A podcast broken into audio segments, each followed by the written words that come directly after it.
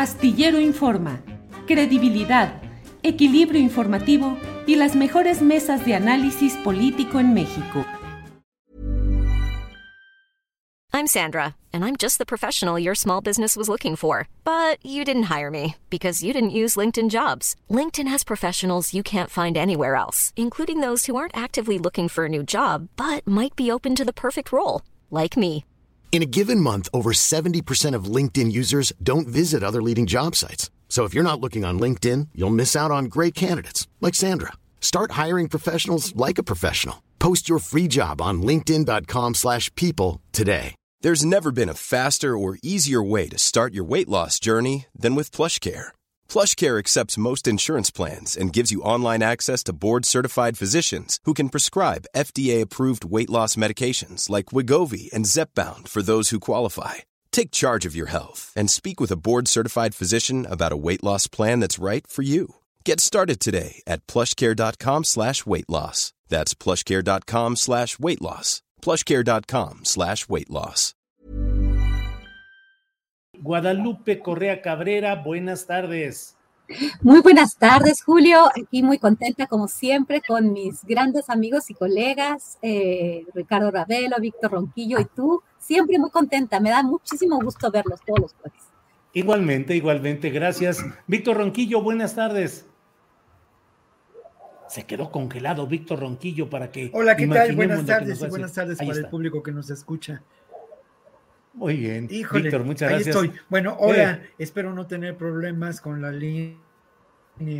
Pues sí, pero si no, aquí lo arreglamos y aunque sea puro, puro sonido, Víctor, como quiera lo vamos a ir arreglando. Ricardo Ravelo, buenas tardes. ¿Qué tal, Julio? Buenas tardes. Eh, Es un placer saludarte, igual al auditorio y a mis colegas Guadalupe y Víctor también, que nos acompañan. Muy bien, pues muchas gracias. Pues eh, como lo sabe el auditorio, estamos con Guadalupe Correa, profesora en la George Mason University, eh, Ricardo Ravelo, periodista y escritor, experto en temas relacionados con crimen organizado, Víctor Ronquillo, periodista, escritor de libros también sobre la materia. Es un placer estar con los tres participantes en esta mesa. Bueno, Ricardo Ravelo, para empezar, porque luego tú pones la polémica, pero ya cuando nos estamos yendo. Entonces, de una vez, éntrale, por favor, Ricardo, y dinos qué opinas si hay riesgos de seguridad nacional en el tren Maya y en el corredor interoceánico. Hay mucha discusión ahorita desde el punto de vista ambiental, eh, constructivo, de diversa índole, pero un corredor como el corredor interoceánico implica riesgos de seguridad nacional para el país, el tren Maya con la inversión extranjera que habrá, en fin, ¿qué tanto puede haber estos elementos? Ricardo, por favor. Mira, Julio, yo creo que en, estas obras emblemáticas, eh, significativas para la cuarta transformación, eh, lo que ha faltado eh, me parece que es información al respecto. Hay demasiada polémica, estudios encontrados, pero estudios eh, que desde mi punto de vista no son del todo eh, profundos, eh, por lo menos que nos despejen las dudas respecto de si hay o no riesgo de seguridad nacional o realmente se trata de posiciones políticas basadas en, con algunos elementos para estar en contra de una, de una obra o de, o de dos obras más bien em- emblemáticas como es el, el tren Maya y el corredor interoceánico. En realidad, eh, creo que hasta hoy lo que hemos visto es más polémica que realidad. Se habla, por ejemplo, de daños a la selva, daños a los cenotes, daños a los ríos eh, eh, profundos, y en realidad no tenemos un estudio completo, amplio, detallado. Eh, por lo menos desde el gobierno federal tampoco tenemos información suficiente. No digo que no exista, pero no ha sido suficiente, ni tampoco por parte de alguna empresa privada seria, nacional o extranjera, que nos dé un, un panorama amplio y detallado con datos duros, con información concreta de si hay o no desastres eh, en la ecología, si realmente el tren Maya es, un, es una obra ecocida. Me parece que hasta hoy estamos inmersos en la desinformación. De tal manera que yo no soy experto en temas de ecología, eh, puedo, puedo, basarme, puedo basar mis puntos de vista en, en lo que hasta ahora conozco, eh, que son versiones periodísticas, eh, grupos étnicos de la región que se oponen, que han interpuesto amparos, que están en contra de la obra, pero a mí me parece que también hay demasiada manipulación en este entorno. Eh, el presidente ha dicho que no hay este, daños, lo ha negado, pues eh, recientemente todavía dio un punto de vista eh, al respecto a raíz de esta, de esta publicidad en contra del tren Maya que protagonizan algunos artistas que, pues como dice el presidente, no tienen ningún antecedente de ser ecologistas ni de estar involucrados en, el tema ambiental, eh, por lo menos la mayoría de ellos no. Más bien se ha aprovechado la figura pública, eh, la fama de algunos de, ellos para, para promover una polémica en torno a estas dos obras que yo insisto, no, no, no hay del todo una información completa que nos permita normar un criterio de si debe o no cancelarse, porque lo que están pidiendo es eso concretamente, ¿no? que se cancele un, un proyecto eh, de esta envergadura, como ocurrió con el, el, aeropuerto internacional Felipe Ángeles. ¿no?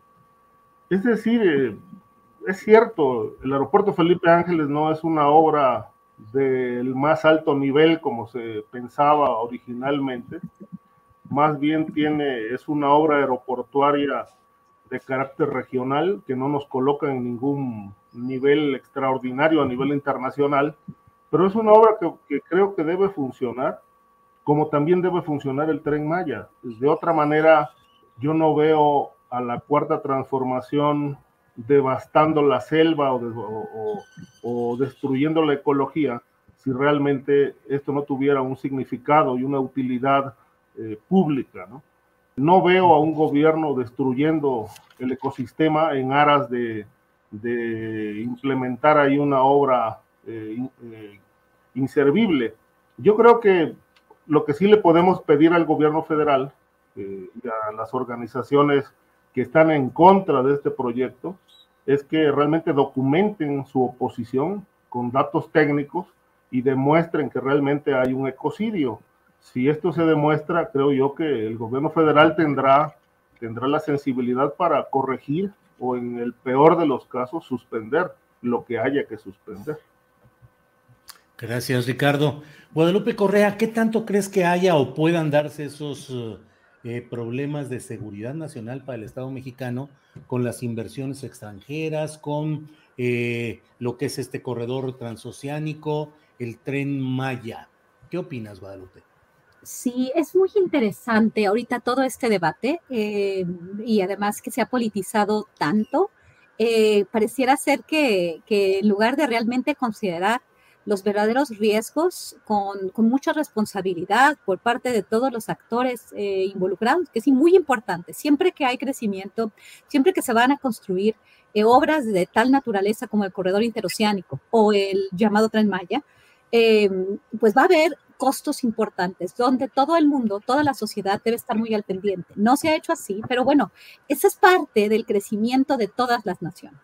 En, en otras naciones tenemos, este, tienen eh, trenes que funcionen bastante bien, una red de, transporte eh, tanto de pasajeros como transporte de carga vía eh, ferrocarriles, que es muy importante. México este, no se invirtió desde el, desde, desde el siglo pasado en ferrocarriles. Bueno, creo que es interesante que se hagan buenas, que se hagan grandes obras bien. Siempre va a haber problemáticas que se tienen que este, verificar, creo que la transparencia, creo que este, la rendición de cuentas, creo que una parte importante de la sociedad civil que esté al pendiente de que no se violen derechos de comunidades ni tampoco el medio ambiente, cuánto se ha construido, por ejemplo, en el sureste de México, en este, cuántos sí, muchas empresas mineras, por ejemplo, que, de, que, que como bien dice Andrés Manuel López Obrador, en ese sentido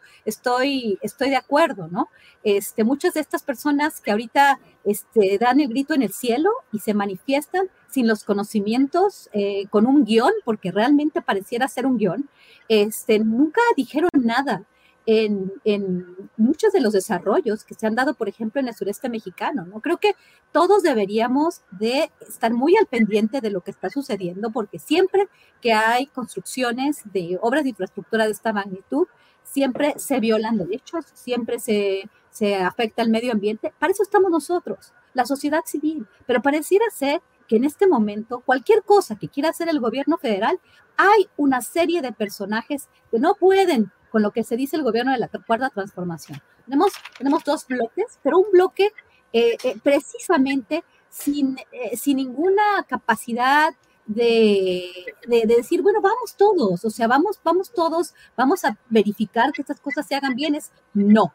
Y voy a torpedear, voy a, voy a generar resistencia, y una resistencia a veces tan falsa, una resistencia a veces tan fuera de, contexto. ¿Y por qué de contexto? Porque solamente están, a ver, la, reforma del sector eléctrico, es que, es que no es una reforma verde, es que el, el impacto ambiental. Ahorita todo es el impacto ambiental. Ahorita de pronto tantos ambientalistas, estas personas que se dedicaban a otra cosa, me parece muy interesante cómo este, las personas que están del lado de Andrés Manuel López Obrador a veces critican eh, eh, a, cada uno de los, de, los, de, los, de los famosos, ¿no? En sus redes sociales, Eugenio Derbez, que del Castillo, Omar Chaparro, Natalia Lafourcade, Bárbara Mori, eh, personas que han vivido, ¿no? De la, de la este, pues, pues de la actuación, eh, de este mundo muy superfluo, muy superficial, y de pronto están muy interesados en las, en las, este, en las especies marinas, en la selva,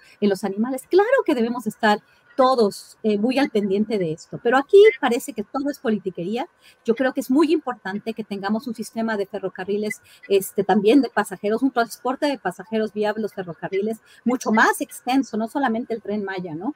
Este, que, mejoremos nuestras comunicaciones, que tengamos más aeropuertos, eh, pero ahora todo es, todo es así como ok, sí hay que cuidar el medio ambiente muchísimo, pero también el desarrollo este, es muy importante precisamente porque en el sur del país hay también muchas necesidades. Por un lado van a decir los ambientalistas, pero no necesitamos, eso hay que, hay que bajar el crecimiento, esta teoría del, o sea, del, del, de la baja, del bajo crecimiento, ¿no? Así, así lo quiero traducir. Eh, ¿Por qué? Porque si, seguimos creciendo vamos a afectar al medio ambiente. Pues también hay muchas otras teorías, ¿no? O sea, vamos a, vamos, entonces las comunidades pobres no deben tener hijos para que este, pues protejamos al medio ambiente, a la Pachamama, a la naturaleza, pues hay perspectivas distintas, ¿no? Hay personas que piensan que pues ya tenemos mucha población pobre, particularmente en, el sur, en el sur de México, es que eso daría oportunidades también a personas de otras partes del continente, se podría generar un desarrollo, un desarrollo eh, sembrar más árboles. A mí me gusta, me gusta, sinceramente les voy a decir, me gusta eh, algunos de los argumentos, ¿no? Que luego se politizan, pero sería interesante que hubiera desarrollo, que hubiera más árboles, que una parte de la sociedad civil que no está contenta con el gobierno, pues fueran los watchdogs, ¿no? Los, los, este, eh, la parte de la sociedad civil que está, es, que está encargada de vigilar que se hagan bien las obras. Yo creo que no es una cuestión eh, de seguridad nacional propiamente en ese sentido. Claro que va a haber eh, también otra cosa que sí tenemos que, cuidar, ¿no? Las inversiones extranjeras. ¿Qué tanto de nuestra infraestructura va a quedar en manos extranjeras? Ahí sí estoy muy, muy, aquí sí estoy eh, viendo otra cuestión. Ahorita estamos viendo la cuestión ambiental que bueno, creo que hay manera de manejar esto y había que ver quién está este, propugnando por el desarrollo, quién más por el medio ambiente, quién cree en estas teorías del, del, de desarrollo, ¿no? Deep growth, del de crecimiento, perdón. Y entonces, eh, pero por el otro lado, siempre está lo mismo también. ¿Cuáles son las empresas? ¿De dónde vienen estas inversiones. Yo no he estudiado mucho el tema de las inversiones, la concentración de los recursos, eh, los contratistas del gobierno, quién está, está beneficiándose, las comunidades y las empresas o ambos. Hay estas, este, este estas, estas eh, asociaciones privadas públicas. Yo creo que todo, eh, toda obra de infraestructura, como la plantea el gobierno, lejos de politiquería, podría ser muy interesante. Y creo que está nosotros. Eh, pues ayudar a que este país crezca, hasta que este país crezca, pues también con una, con una conciencia social, con una conciencia de derechos humanos, de comunidades, de medio ambiente, eh, pero no esa politiquería barata, ¿no? De personas que nunca se han dedicado a, a algo más constructivo y que pareciera ser que, esto simplemente es parte de un guion y parte de un proyecto solamente para pegarle a todo lo que está haciendo este gobierno, que con todos sus, sus, problemas, con toda su, este, su incapacidad en, muchos, en muchas áreas que aquí en esta mesa las hemos, este, las hemos señalado, pues, hay que ayudar al país, o sea, hay que ser parte del crecimiento, hay que ser parte de, de que se construyan las obras. Entonces, como lo construye López Obrador, pues es malo, ¿no? Yo creo que no es cierto. Gracias, Guadalupe. Eh, Víctor Ronquillo, ¿tu opinión? ¿Crees que hay riesgos de seguridad nacional en todo el proyecto de corredor transoceánico, del tren Maya, por ejemplo? Bueno, mira, creo que son proyectos diferentes el asunto del tren Maya.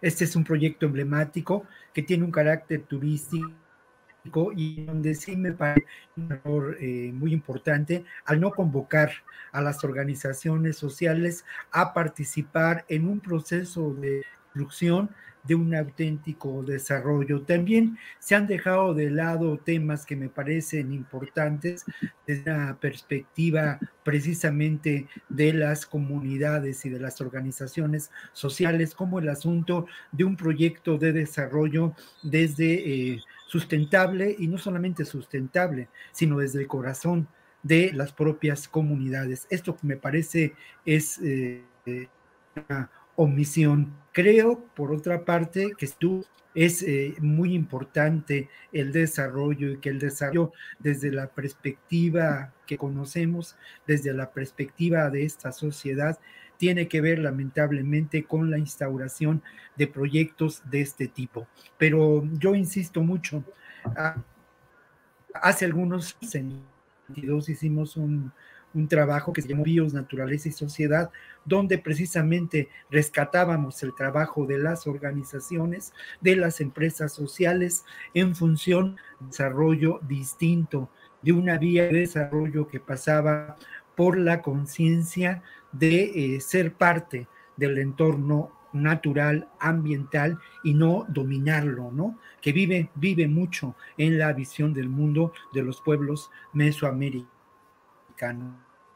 El otro proyecto, un proyecto en donde realmente me parece que es uno de los grandes proyectos de infraestructura del gobierno de la cual cuarta transformación. Me debe decir que junto con el proyecto de las refinerías es el proyecto de infraestructura más importante, corredor interoceánico, tiene eh, como antecedente mm, a otras eh, propuestas y a otros megaproyectos como el plan Puebla-Panamá, en donde eh, se buscó generar este desarrollo desde una perspectiva neoliberal desde una perspectiva que dejó de lado también a los pueblos y en donde em, se, se, llevó a cabo lo que después eh, intentó consumarse con el proyecto de eh, Peña Nieto en, llamado zonas económicas especiales. Aquí sí, francamente, en un proyecto de generar maquiladoras en toda la zona del sureste mexicano. Eh, López Obrador, desde el inicio de su gestión, refirió en algún momento y recordó una canción y un disco de Juan Manuel Serrat con letra de Mario Benedetti, esta canción que se llama El Sur también existe. Creo que una de las apuestas claves, y esto no se ha dicho mucho del gobierno de la Cuarta Transformación, es la apuesta por cultura sobre todo en aquellas zonas y en aquellas regiones donde hace falta generar estas obras para de manera así de elemental y de simple abrir fuentes de trabajo, fuentes de empleo. La propuesta del corredor interoceánico, de la que es cierto hay poca información, a mí me parece que el propio gobierno de la Cuarta Transformación ha cometido el error de no generar una información abundante respecto, ¿no? Em, un proyecto de verdad interesante, la construcción de corredores industriales y con lo que eh, se considera una ah, reestructuración, una reformulación de recursos energéticos. Esta es la zona donde se producen mayor cantidad de energéticos, no solo en México, sino en el, en el continente.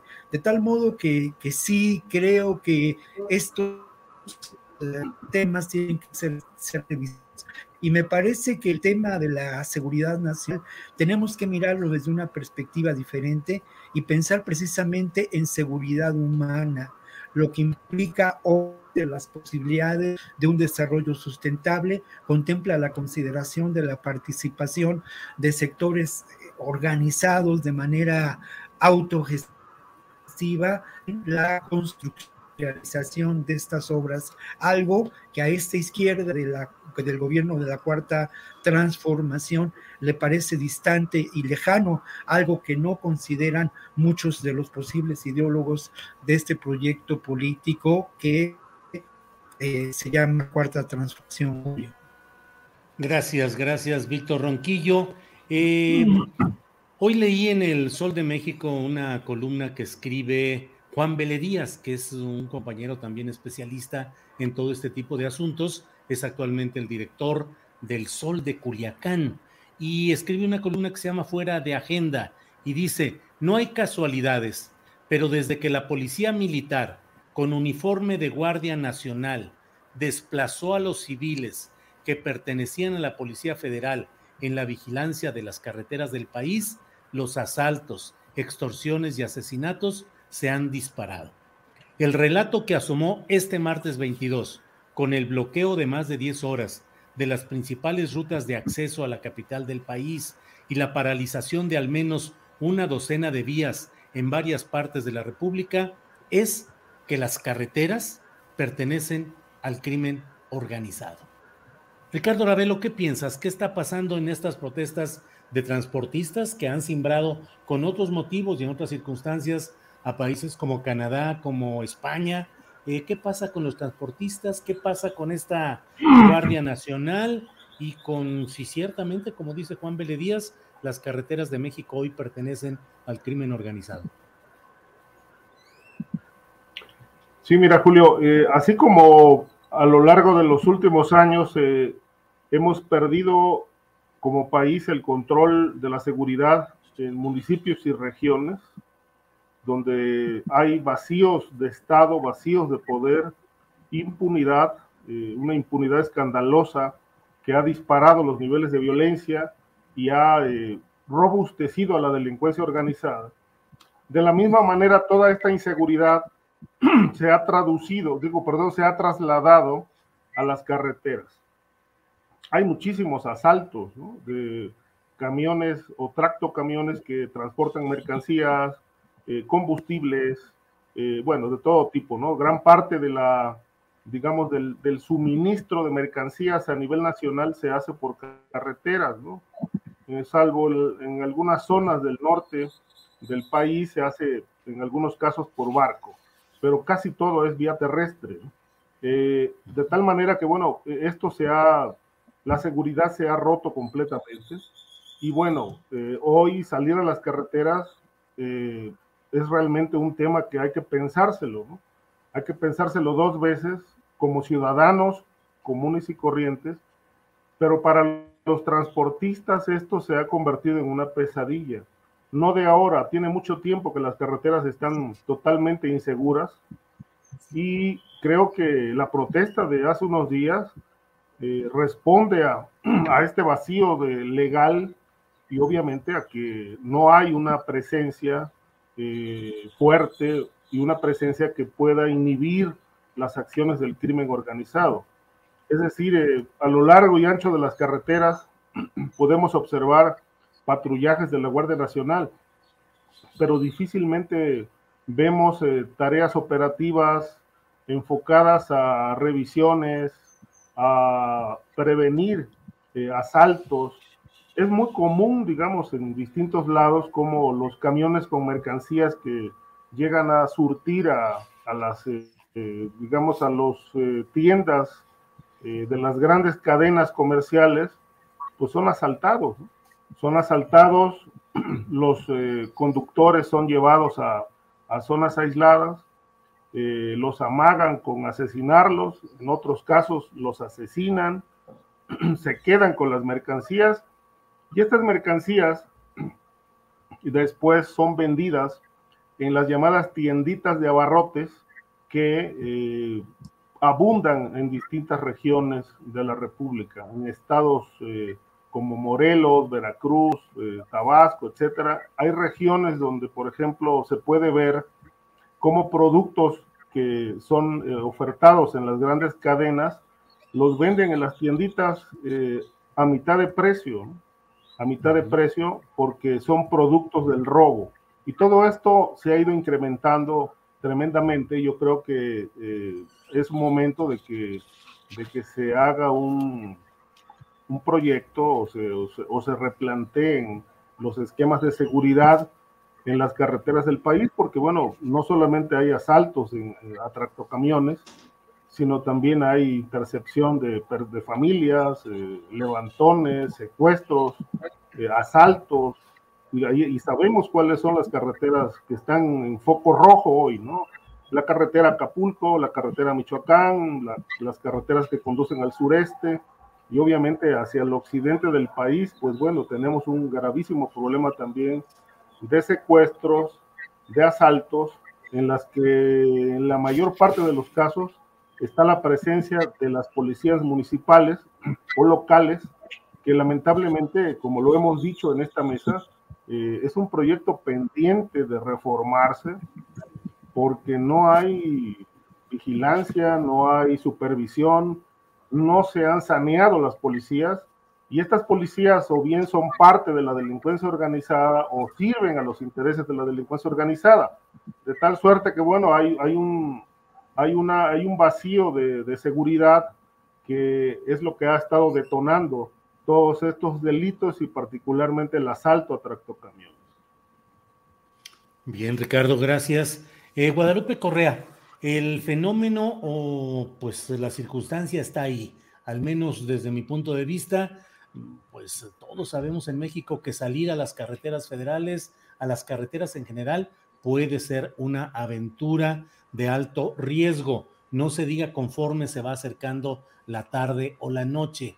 ¿Qué opinas sobre este tema de las protestas de transportistas, de si las carreteras forman ya parte del sistema de exacción, de, de sacar dinero de los grupos uh, del crimen organizado y qué consecuencias políticas y económicas puede tener todo esto? Guadalupe, por favor. Claro que sí, es un tema creo que crucial eh, que no habíamos tocado y se tiene que tocar definitivamente, pero también se tiene que investigar mucho mejor y bueno, definitivamente es, es obligación del Estado mexicano el brindar eh, protección a los ciudadanos en las carreteras del país. Eso, eso no está en discusión. Em, eso también, también nos, nos, nos eh, invita a, a pensar esto con muchísimo más cuidado, ¿no? Sin obviamente quitarle al gobierno la responsabilidad que tiene de hacer, eh, de hacer frente a este, a este flagelo. En realidad es muy interesante eh, la manera en que algunas personas, algunos como el señor Vélez, eh, pues escriben y, y, cuando juntan algunos eventos, ¿no? Entonces, la Guardia Nacional, esta policía militarizada que se crea a principios de septiembre de Manuel López es lo que está usando la violencia en carreteras. Bueno, no necesariamente.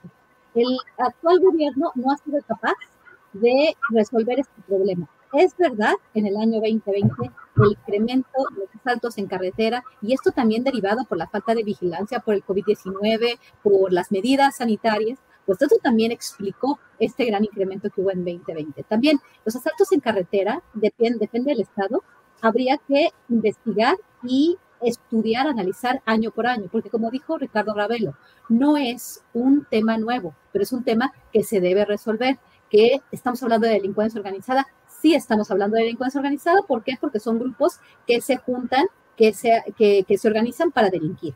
Obviamente, que son grupos del crimen organizado, como cuando hablamos de delincuencia organizada, eh, la gente se, se, empieza a, a, imaginar al cartel eh, Jalisco Nueva Generación, al cartel de Sinaloa. No necesariamente, el, hecho es que sí tenemos una descomposición en las cuestiones criminales y bueno, estos grupos se dedican a estar en las carreteras. Eh, me ha tocado estar en lugares muy complicados, eh, carreteras muy complicadas, en los estados de, Baja California, por ejemplo, de Veracruz, de, de Tamaulipas. Y bueno, es, es interesante, pero el, gobernador Francisco Javier García Cabeza de Vaca, en los meses anteriores, unos cinco o seis meses, cuando se publican los, este, los indicadores de, de, de, criminalidad en el país, los publica el, el Instituto Nacional de Estadística y Geografía e Informática eh, del país, dice, empieza a presumir que Tamaulipas está en los primeros lugares de las carreteras más seguras. Lo, lo, lo, lo sigue diciendo en sus en su, en su, en su eh, informe de gobierno. Y en realidad volteas, ves y, ves, ah, sí, bueno, hay una, hay una reducción y además sí, realmente en, en cuestión este, general, ¿no? Tenemos menos, ¿no? En, números absolutos. Habría, tenemos que ver qué estados, qué tanto tiempo, quiénes son los actores. Esto nos invita a mejorar la investigación judicial. Pero el hecho de que el señor Vélez Díaz diga que por la llegada de la Guardia Nacional tenemos más asaltos en carreteras, pues no necesariamente. Podríamos decir que el, que el proyecto de la Guardia Nacional ha fallado porque no ha respondido a las necesidades de la población en términos de vigilancia en carreteras. Eso podemos decir, pero que están ahí, o sea, porque da la impresión en el texto que nos leíste que él está atribuyendo a la presencia de la Guardia Nacional, al, al, al, al incremento en el, en el robo en carreteras. Entonces, por, otro, por el otro lado, ya está, ya está asumiendo el señor Vélez sin información, sin investigación concreta y clara, qué es lo que está causando esto y si todos los estados están respondiendo a este fenómeno y cuánto tiempo lleva este fenómeno este, sucediendo, ¿no? Eh, es, eh, y también quiénes son los que están perpetrando estos robos. ¿Es, ¿Son los carteles? O los que llaman carteles, son grupos que, que ya se, se, se, asentaron en ciertos territorios, donde se asentaron, y eso es lo que tiene que hacer el gobierno, ver dónde están sucediendo estas cosas y dar respuesta, porque sí, sí es cierto que en el país, hoy mismo, se está hablando del aeropuerto, del tren Maya y, y mucho de lo, de lo, que se dice en la mañanera tiene que ver con cuestiones políticas, pero también el gobierno se está lavando las manos en el tema de la seguridad.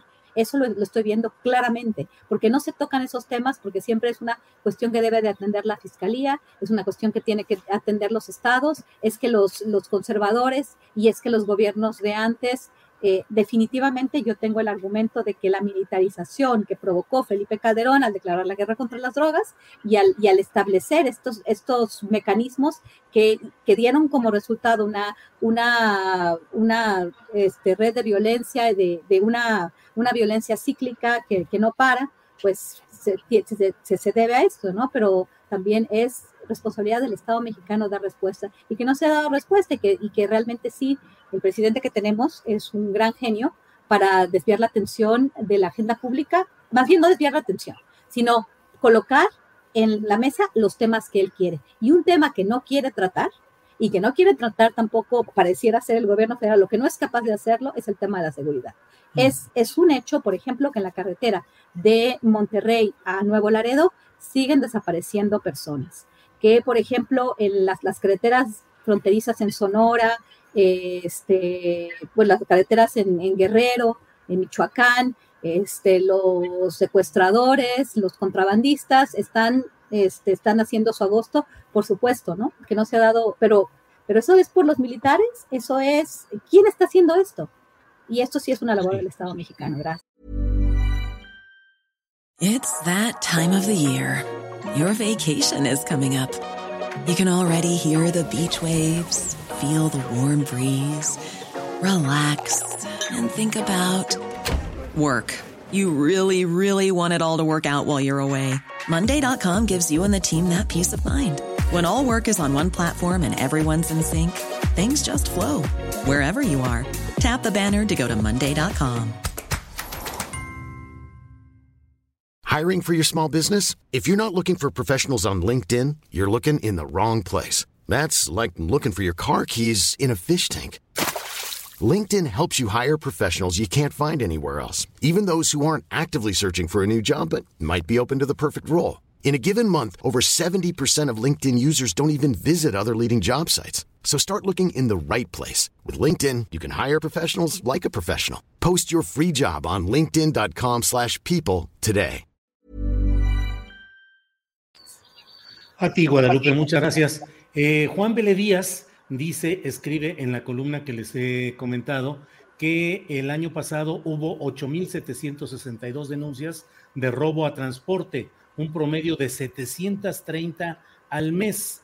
Eh, y dice que de noviembre a la fecha, ese promedio ha llegado a más de 790 casos al mes y que los lugares eh, esto sucede después de que policías militares relevaron en noviembre pasado a los civiles de la vigilancia en carreteras en el Estado de México, Hidalgo, Campeche, Colima, Puebla, Veracruz, Morelos, Oaxaca, Chiapas y Guerrero, donde se han disparado los delitos.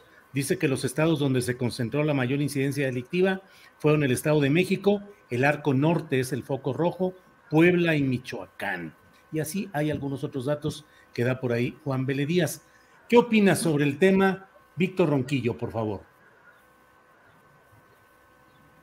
Bueno, lo primero es que, si bien es cierto que tenemos un... ¿Me, escuchan? ¿Sí? Sí, sí, sí, sí. Si bien es cierto que tenemos un, problema grave, un problema, ah, pues de veras eh, dramático en las carreteras, también veo un tremendismo, ¿no? En la manera de manejar la información por ciertos colegas y además atribuyendo esta realidad de manera equívoca a un, a un fenómeno distinto, ¿no? Al que me parece ocurre y ha ocurrido desde hace años en las carreteras. Esa información que maneja Vélez Díaz, pues es la información oficial, ¿no? Eh, al respecto. Pero hay algo que también es muy importante y que está como un elemento central en el reclamo de Amotoc, que por cierto es una organización que agrupa a más de 400 mil vehículos. No, no se precisa si dueños de vehículos, pero es realmente una organización muy importante a la que me parece que se le tiene que escuchar por su capacidad de gestión política. En una de esas son capaces de literalmente paralizar al país y esto creo que Son 80 mil dueños, Víctor.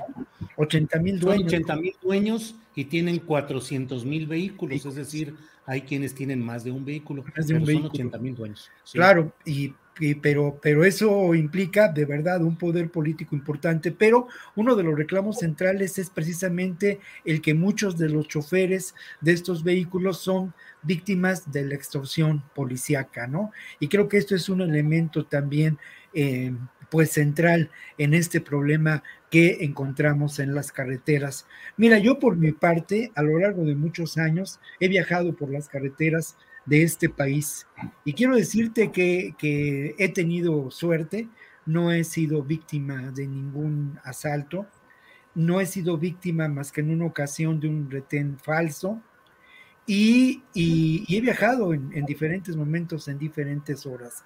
Ahora, creo que tenemos que hacer diferencia entre lo que ocurre con estas carreteras en el norte del país, cercanas a la frontera, y las carreteras del centro del país, cercanas al centro neurálgico económico del país, ¿no?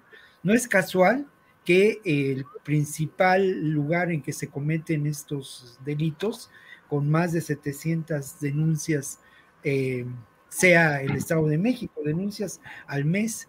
Y no es casual por varias razones, ¿no? Una de ellas tiene que ver sin duda con el, enorme tráfico que hay en estas, en las carreteras aledañas a la Ciudad de México. Tampoco es casual porque lamentablemente aquí hemos hablado del problema de impunidad, el problema de manejo político, el problema de eh, manejo de la seguridad pública en el Estado de México, ¿no?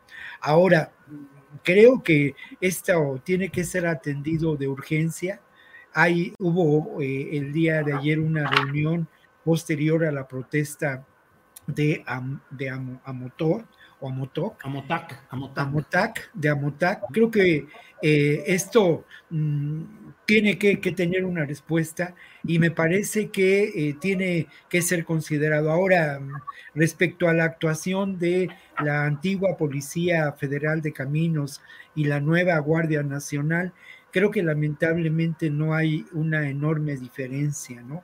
Obviamente estamos hablando de corporaciones que en muchas ocasiones son cooptadas por el propio crimen organizado. No podemos negar que buena parte del tráfico de sustancias ilícitas que se realiza en nuestro país pues se hace a partir de carreteras, no solamente de carreteras que pueden considerarse eh, aledañas, por caminos de extravío, sino se hace por carreteras federales. Lo mismo ocurre con el tráfico de inmigrantes. Y todo esto es parte, lamentablemente, de una corrupción institucionalizada en estos sectores de... Eh, lo que podemos considerar la policía, la, la, patrulla o las patrullas de la Federal de Caminos en algún momento dado, la Policía Federal de Caminos en algún momento dado integró también a la Policía Federal de Genaro García Luna, ¿no?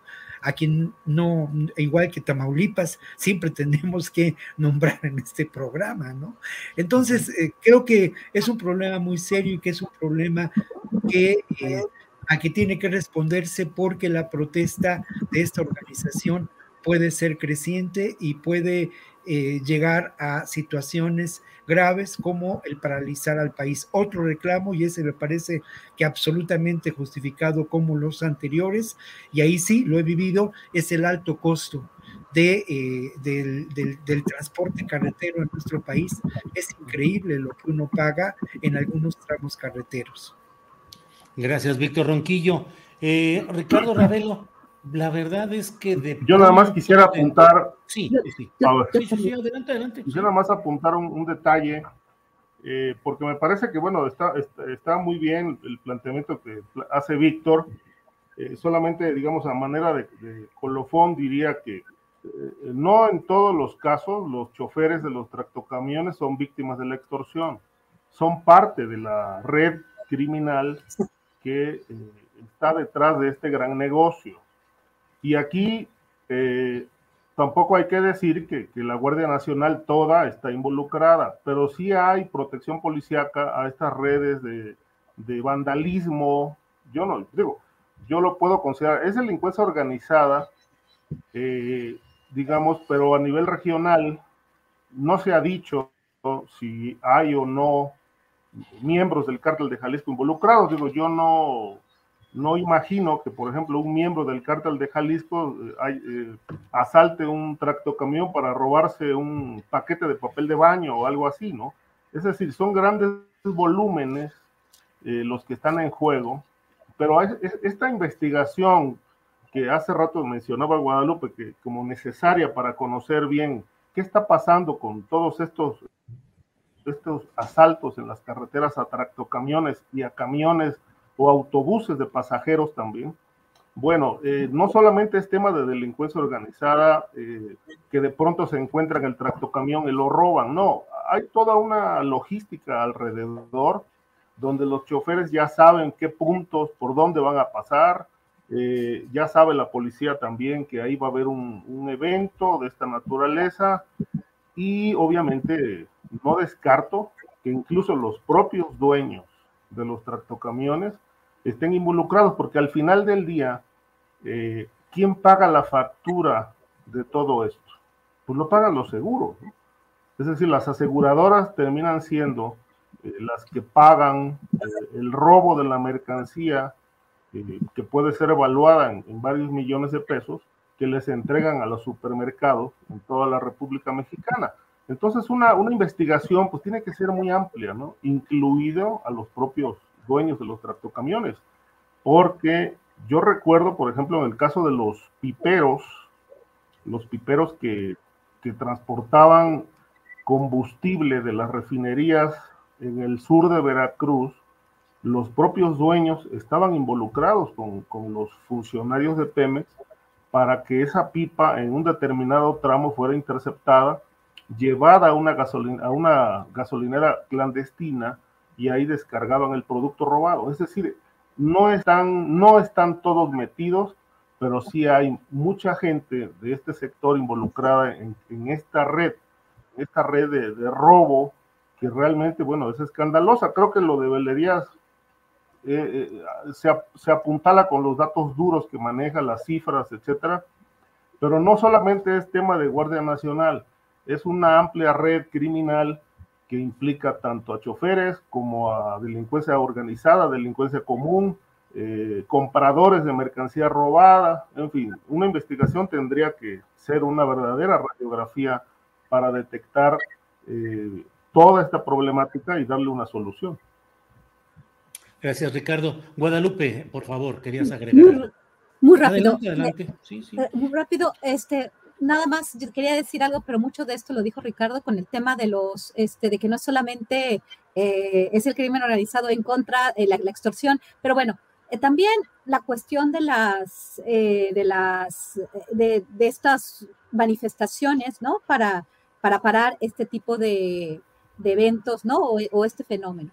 Eh, la información que maneja Vélez Díaz es en un, en un periodo pequeño, muy corto. Tendríamos que ver en los últimos 20 años que ha sucedido también por el otro. Por eso me parece que muchas veces, y esto es como un llamado a los, a los em, los periodistas, a los comunicadores en este país, para hacer una investigación de un poco más largo alcance, un poco más fina en ese sentido, porque también eso es utilizado para, eh, para desviar también la atención a ciertos temas y no informarnos bien. No estoy diciendo que esto esté mal informado, pero sí hay que entender cuáles son los orígenes de la violencia y dónde está concentrada pero este tipo de manifestaciones en contra de la violencia también hay que entender y que, bueno, no, no se pueden comparar con lo que ha sucedido en Estados Unidos y principalmente en Canadá, porque tienen que ver con otro tipo de, otro tipo de cuestiones, otro tipo de peticiones y otro tipo de respuesta por parte del Estado. Pienso en, específico lo que sucedió en Canadá.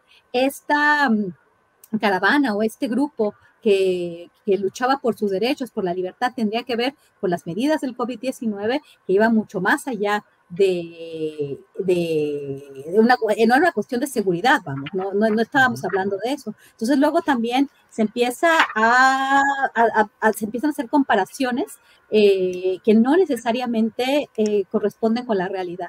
Ahora también hay que ver hasta dónde van a llegar este tipo de manifestaciones por parte de los transportistas. Si esto va a ser una cuestión para realmente argumentar y, y provocar una reacción positiva en el sentido de que el gobierno tiene que hacer algo en el tema de las carreteras es muy, es muy bueno, ¿no? Pero también habría que ver que este tipo de manifestaciones no vayan a ser también, este, pues de alguna forma aprovechadas por también ciertos espacios para realmente no hacer nada y solamente, eh, pues servir para, de pantalla para de nuevo abonar a una lucha política que va a ser muy clara de aquí al 2024. Gracias, Guadalupe Correa. Sí, Víctor. Sí, no, no, no solamente no por quedarme atrás, ¿eh? y también participar ahí fuera de la ronda habitual que tenemos, sino porque, mira, creo que es muy importante también señalar lo siguiente en cuanto al manejo de la información. Y creo que en ese sentido eh, hay dos versiones o muchas versiones de la realidad informativa en la que nos encontramos, en la que vivimos. Pero mira, justamente eh, ayer por la mañana o antier por la mañana, cuando se llevó a cabo esta protesta y yo veía la mañanera, yo me decía, este es el México real. Este es el México donde verdaderamente está aconteciendo pues lo más importante, no solo en términos de información, sino de lo que está pasando más allá de que en ese momento en la mañanera pues se presentaba algún proyecto de gobierno, creo que era el proyecto de restauración que es muy importante del lago de, de Texcoco, convirtiéndolo en una reserva de la naturaleza, en fin, pero el México real, el México real a veces está ahí y me parece que en ocasiones, no solamente por la habilidad que puede tener o no puede tener López Obrador para eh, manejar temas y el colocar la agenda informativa, sino me parece que lamentablemente ocurre con todos los ah, los jefes de Estado, con todos los que ocupan una posición preponderante en los edificios del poder, a veces no miran, no miran lo que acontece en la, en la realidad. Y creo que esta protesta es en ese sentido muy importante porque nos muestra lo que está pasando en muchos sectores de la sociedad en este momento en este país. No solamente es la inconformidad de Frena y de los sectores de, la clase media, no solamente son los intelectuales que eh, alzan la voz porque han perdido privilegios, es también un sector, como ocurre en, todos los países del mundo en diferentes momentos, un sector que sufre particularmente situaciones de agravio y de, eh, pues, eh, de, de, agravio y de detrimento de su, de su patrimonio, ¿no?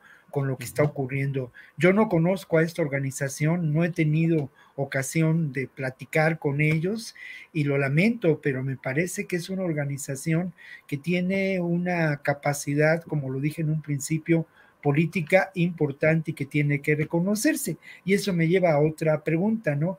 ¿Qué ocurre con los espacios mm, de eh, gobernación dedicados a la posible eh, entendimiento con estos sectores, no solamente con los sectores del gobierno de los estados, ¿no? Y por cierto, habría que preguntar dónde está el secretario de gobernación en estos días. Órale, Víctor, buena pregunta. Gracias. pues sí. es. Pues sí, pues sí. Bueno, pues son las 2 de la tarde con 49 minutos, así es que estamos ya en la parte final de este programa, que se ha ido el tiempo muy rápido porque las intervenciones de ustedes han sido muy interesantes, muy activas y eso les agradecemos. Y bueno, ya estamos en la parte final, así es que pues postrecito, lo que ustedes deseen comentar, comienzo con Ricardo Ravelo, el tema, opinión, invitación, reflexión que desees, por favor, Ricardo. Mira, Julio, eh, bueno, en, la intervención anterior sobre el asunto de la de si hay un riesgo de seguridad, de inseguridad nacional, seguridad nacional en los proyectos del, sur del país, este, me quedó ahí una inquietud para expresar. Eh, y me parece que, bueno, este, este movimiento de, digamos, publicitario eh, que cuestiona el asunto Ecosida en la obra del tren Maya, digo, tiene todo el tinte de estar muy manipulado por la derecha, este, y eh, lo avalaría de la siguiente manera. México, México es un país donde no hay una cultura ecológica. Eh, obviamente esto, esto tiene muchísimas razones, desde el, tema de la educación, que ya lo hemos dicho, está totalmente quebrada la, la, parte del desarrollo humano, y obviamente esto no, no, ha, no ha sido posible construir una, una cultura ecológica. México es un país que tiene todos los ríos contaminados, todos los lagos contaminados, que tiene un, alto porcentaje eh, de tala de bosques, que en el mar vemos en las zonas turísticas como hay vertimiento de aguas negras, zonas donde hay vertimiento de agua, de aguas, de residuos tóxicos, y obviamente nadie protesta, nadie dice absolutamente nada. En Acapulco, por ejemplo, la bahía es una de las más contaminadas. Meterse a la bahía es pescar una infección urinaria de alto alcance, como yo ya la viví hace algunos años, lamentable aquello, meterme ahí fue verdaderamente un, me costó casi 15 días estar en cama. Y así grandes zonas de playa del país están altamente contaminadas. Y entonces, cuando se levantan este tipo de movimientos, dice, ¿dónde está la conciencia ecológica? ¿La avalan algún antecedente? ¿Traen alguna trayectoria de defensa de la ecología? Sobre todo en un país donde todos los días hay crímenes ecológicos. Eso creo yo que pone ahí en claro que todo esto eh, forma parte de un montaje muy bien manipulado, eh, que ahora se va a enfocar al tren Maya y a la otra obra interoceánica, como en su momento se montó en contra del aeropuerto Felipe Ángeles, que bueno, finalmente yo creo que ahora no sé si le van a bajar o no el tono, eh, pero bueno, van a estar plenamente atentos al funcionamiento de cuántos pasajeros. Bueno, ya se dijo que ese aeropuerto no va a ser rentable hasta los próximos 25 años, ¿no? Pero bueno, es una obra de largo aliento, este, pero en este momento creo que las baterías se van a enfocar a las otras dos obras que son seguramente, pues van a ser importantes al cierre del sexenio. Pero creo yo que, bueno, mm, seguramente hay algunos problemas ecológicos que el gobierno no ignora, que se están causando. Pero de esto a que, bueno, haya una devastación y que nos vamos a quedar sin oxígeno y que, bueno, va a haber muertes y demás, creo que hay una gran distancia de que eso ocurra. Gracias, Ricardo. Eh, Guadalupe, por favor, lo que desees comentar en esta parte final de esta mesa. Por favor, Guadalupe. Claro que sí, Julio. Bueno, yo quiero volver otra vez al tema de Tamaulipas, porque yo lo tengo en el alma, ¿no? Y están pasando muchas cosas que, que, no me hubiera imaginado y que, este, que, me, que, me, que me preocupan mucho, ¿no? Escribí una columna eh, después de la conversación que tuvimos, de los acontecimientos con el huevo Treviño y, bueno, las declaraciones de, del canciller mexicano de que estábamos hablando de la detención del, del del siglo, de lo que va el siglo, este, y bueno, también del envío de, dos operativos importantes a la frontera, uno al estado de Nuevo León, otro a la ciudad de Nuevo Laredo en Tamaulipas, ¿no? Esta, esta presión de alguna forma que pudo ejercer el, secretario del Departamento de Seguridad Interior, Alejandro Mayorkas, en su visita, ¿no? Eh, y me queda, me queda esta duda, ¿por qué México se lo entregó en bandeja de plata, lo arrestaron? Aparentemente se dice, y esto es muy importante, esto es lo que he podido eh, este, documentar a través de una revisión, así, así estudio el estado de Tamaulipas, así lo estudié cuando no se podía reportar, ahora hay medios de comunicación muy, muy, muy buenos, como Elefante Blanco, que tú has entrevistado a Carlos Manuel Juárez, que por cierto va a ser el primer aniversario de la creación de esta, de esta, esta plataforma el próximo jueves y viernes y ahí vamos a estar con ellos para, para, para apoyar su, su, este, su análisis tan bueno. Yo, yo me, me, informo muy bien ahí, ¿no? Pero de cualquier forma se dijo que el ataque al consulado estadounidense, que por eso supuestamente eh, pues se cancela eh, las actividades del consulado, se cierra de forma, eh, pues me imagino temporal, ¿no? Porque ahí es una, una región muy importante donde pasa el transporte eh, este, de, carga, de, perdón, automóvil más, más importante, la aduana más importante del país en términos de, vehículos.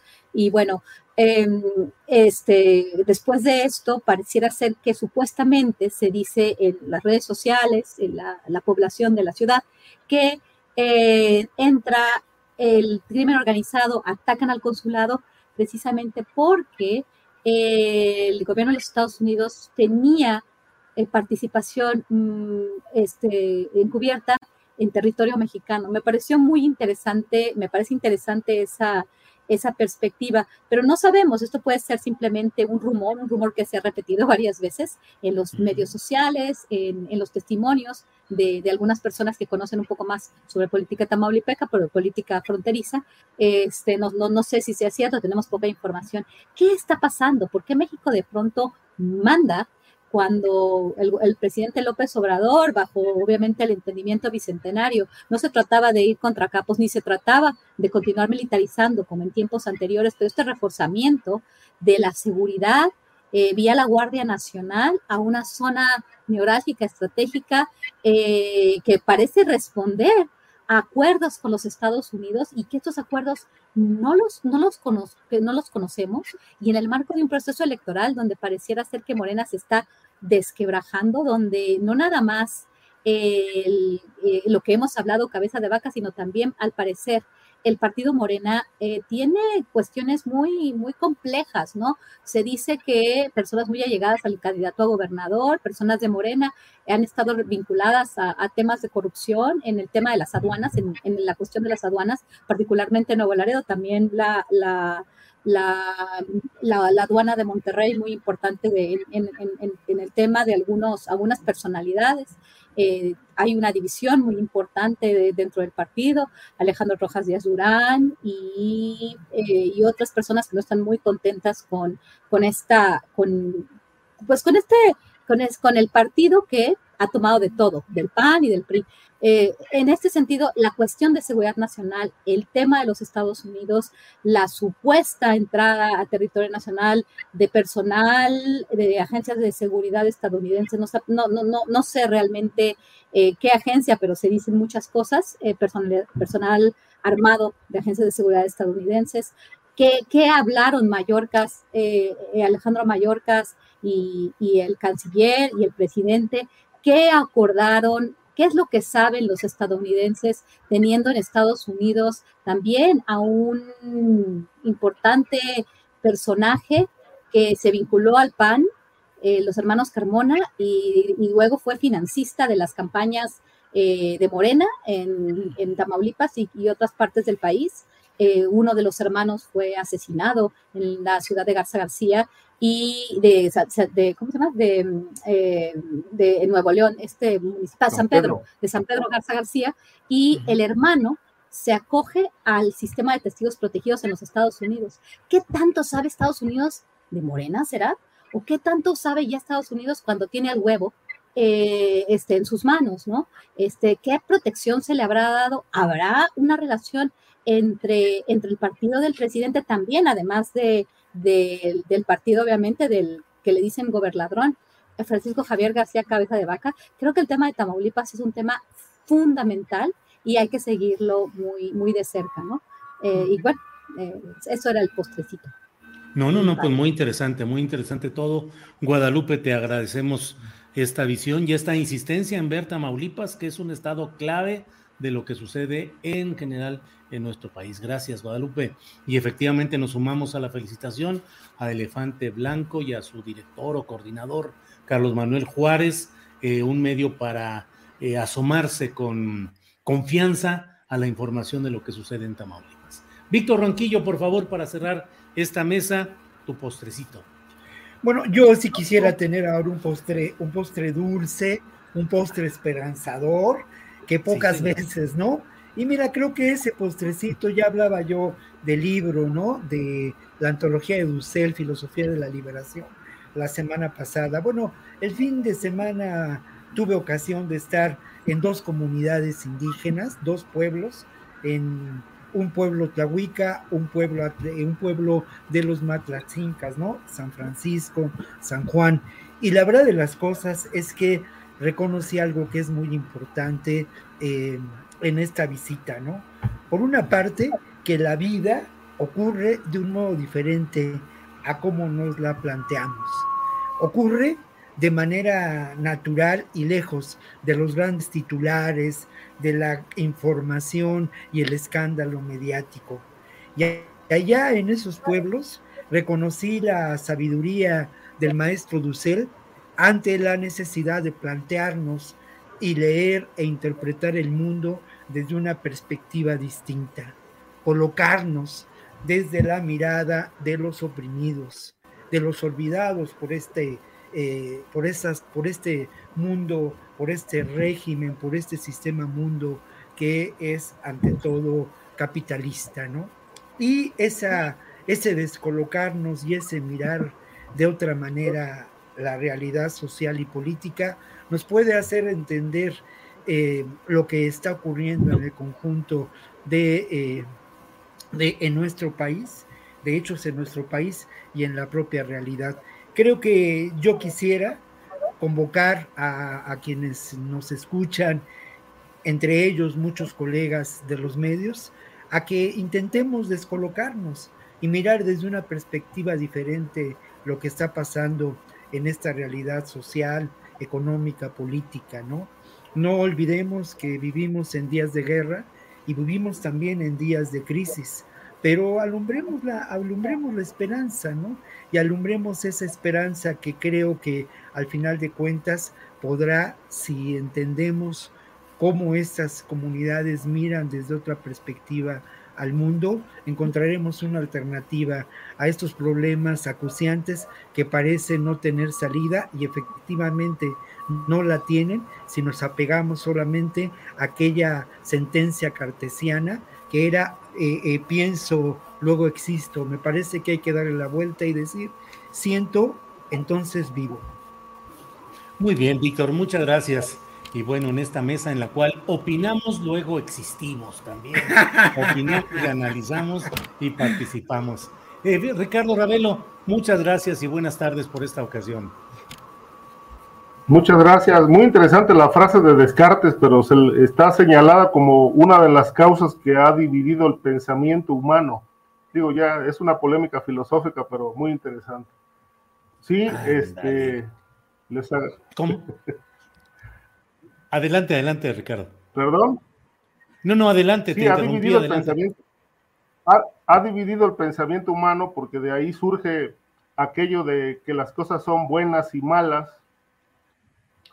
Eh, y bueno, eh, el, pienso, luego existo, nos, nos dividió porque las cosas se dicen por ahí no son buenas ni malas, simplemente son. Es decir, afuera del pensamiento las cosas son, el pensamiento es el que las divide eh, en la tristeza y alegría, bueno y malo, el paraíso y el infierno. eso se lo debemos a Descartes, por eso, por eso somos, somos seres humanos totalmente divididos. Gracias, Ricardo. Guadalupe, vamos a cambiar para hacer una mesa de filosofía todos los jueves pues y aquí nos aventamos una buena discusión sobre estos temas. Ya que la seguridad no nos está dando tanto, vámonos. Guadalupe, muchas gracias y buenas tardes. Muchas gracias, Julio. Les vaya muy bien, Víctor, Ricardo, que tengan muy buen fin de, bueno, muy buen fin de la semana y que les vaya muy bien. Hasta luego. Víctor Ronquillo, filósofo Ronquillo, buenas tardes, gracias. Pues ahí está, ahí está, mira, al final de cuentas nos pudimos reír en esta mesa, ¿no? De seguridad y pudimos hablar de cosas tan extrañas o para la mesa, pues, como el buen Descartes. Entonces, hay que celebrar y hay que celebrar la vida, mi querido Julio. Y yo les quiero decir que les tengo mucho afecto a los tres queridos colegas y que esta sesión, pues, la disfruto mucho, aunque a veces tenga exceso de chamba, busco la mejor manera de hacer la tarea para tratar de decir cosas que no, que no siempre resultan muy inteligentes y coherentes, pero igual lo disfruto yo. O sea que aquí estamos, ¿no? Bueno, excelente. Gracias, gracias a Ricardo Guadalupe y a Víctor. Buenas tardes, hasta luego.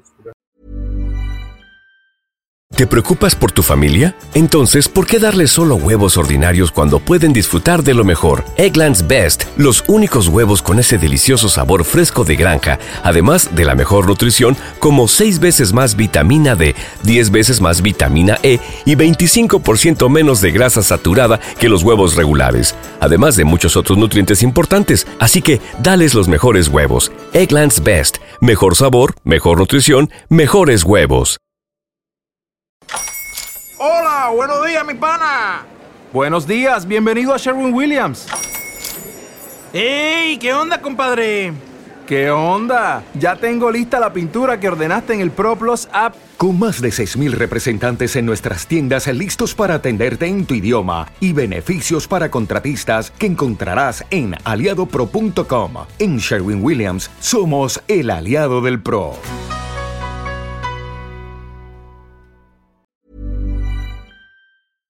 Para que te enteres del próximo noticiero, suscríbete y dale follow en Apple, Spotify, Amazon Music, Google o donde sea que escuches podcast. Te invitamos a visitar nuestra página julioastillero.com.